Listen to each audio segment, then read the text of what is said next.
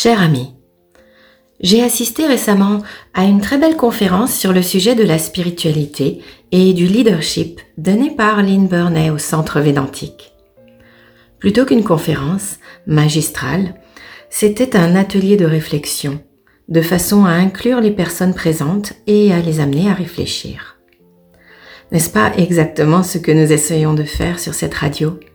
C'était très réussi, et bien sûr cela a nourri ma réflexion. C'est un sujet majeur, car notre société humaine a perdu progressivement sa part de spiritualité. Depuis quand? Cela remonte à la Révolution française, lorsque le roi représentant de Dieu sur terre est descendu de son piédestal. Puis, on peut dater une nouvelle étape avec la révolution industrielle. Mais c'est aussi une évolution naturelle, lente. Si je ramène l'humanité à l'espace de vie d'un homme, je dirais que la période actuelle est l'adolescence. Avec le chaos provoqué par une volonté d'émancipation forte. Le monde se cherche après avoir fait ses premiers pas. Comme un enfant qui commence par détruire ses jouets pour les étudier, les comprendre, ou sous l'effet de la colère. Comme un adolescent qui rue dans les brancards, s'insurge contre l'autorité, défie les anciens. J'espère juste que le monde sortira de l'adolescence avant d'avoir mis le feu à la maison.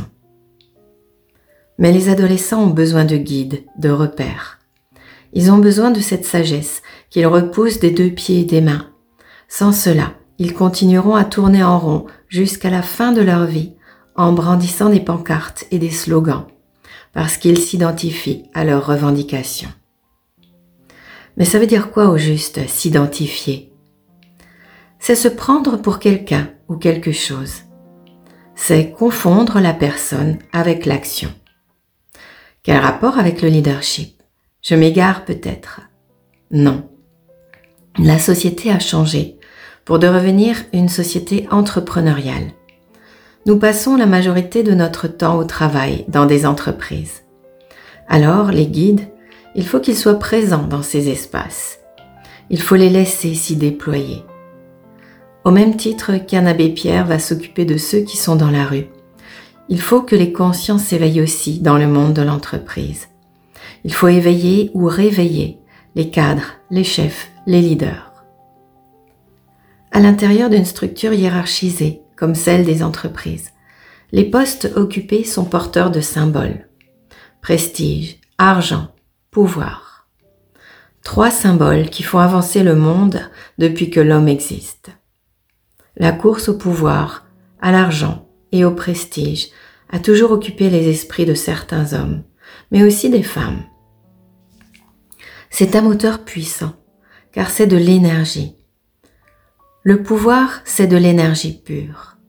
Cela va faire avancer une société, dans un sens ou dans un autre. Le pouvoir est détenu par des leaders.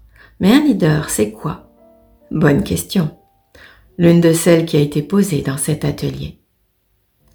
Quelques réponses apportées par les participants.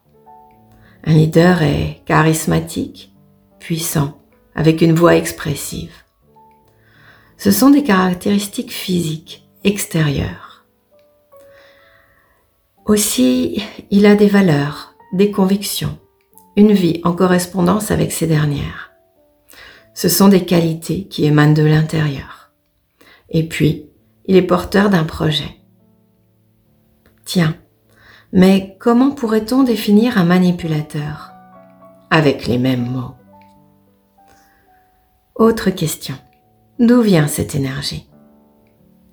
Sa source n'est pas définissable. L'énergie du pouvoir est une parcelle de cette énergie qui nous anime depuis la nuit des temps. Elle n'appartient pas à la personne qui la détient. Elle la traverse, comme la respiration nous traverse. L'énergie anime le leader pour mener à bien un projet. Elle lui est prêtée. Pourquoi est-ce que cela dérape? Cela dérape quand le leader n'a pas conscience de ce prêt ou lorsqu'il oublie il pense que le pouvoir lui appartient et qu'il peut en faire ce que bon lui semble. Il se confond avec ce pouvoir et s'identifie à cette force. C'est d'abord l'ascension, suivie d'une chute ou de désillusion. Qu'est-ce qui fait que l'énergie Qu'est-ce qui fait que l'énergie commence à alimenter un projet destructeur? L'énergie est neutre. Ce sont les choix, les choix du puissant qui vont orienter l'énergie vers telle ou telle réalisation, aux conséquences positives ou au contraire dévastatrices. Qu'est-ce qui sépare un tyran d'un bienfaiteur? Son intériorité, sa spiritualité, sa conscience de ne pas être le pouvoir, mais seulement son gardien, pour un temps limité et un objectif déterminé. Son acceptation de ces deux limites lui permettront de se mettre en retrait au moment voulu, quand d'autres sur le déclin chercheront à continuer à briller à tout prix. Au contraire, le tyran va s'accrocher. Il va détourner le projet en le colorant négativement. Et enfin, la fonction finit par le détruire. Elle détruit le tyran, d'où la chute. Ah oui, encore une fois, il est urgent de remettre de la sagesse, de la spiritualité, de la conscience lorsqu'on parle de leadership, de pouvoir. Il est urgent de faire évoluer les consciences des responsables à chaque niveau hiérarchique, afin que l'énergie du pouvoir soit dirigée vers tes projets justes et bénéfiques. Alors mon ami, élevons nos consciences, aidons les autres à s'élever et non à chuter. À très vite pour une nouvelle lettre.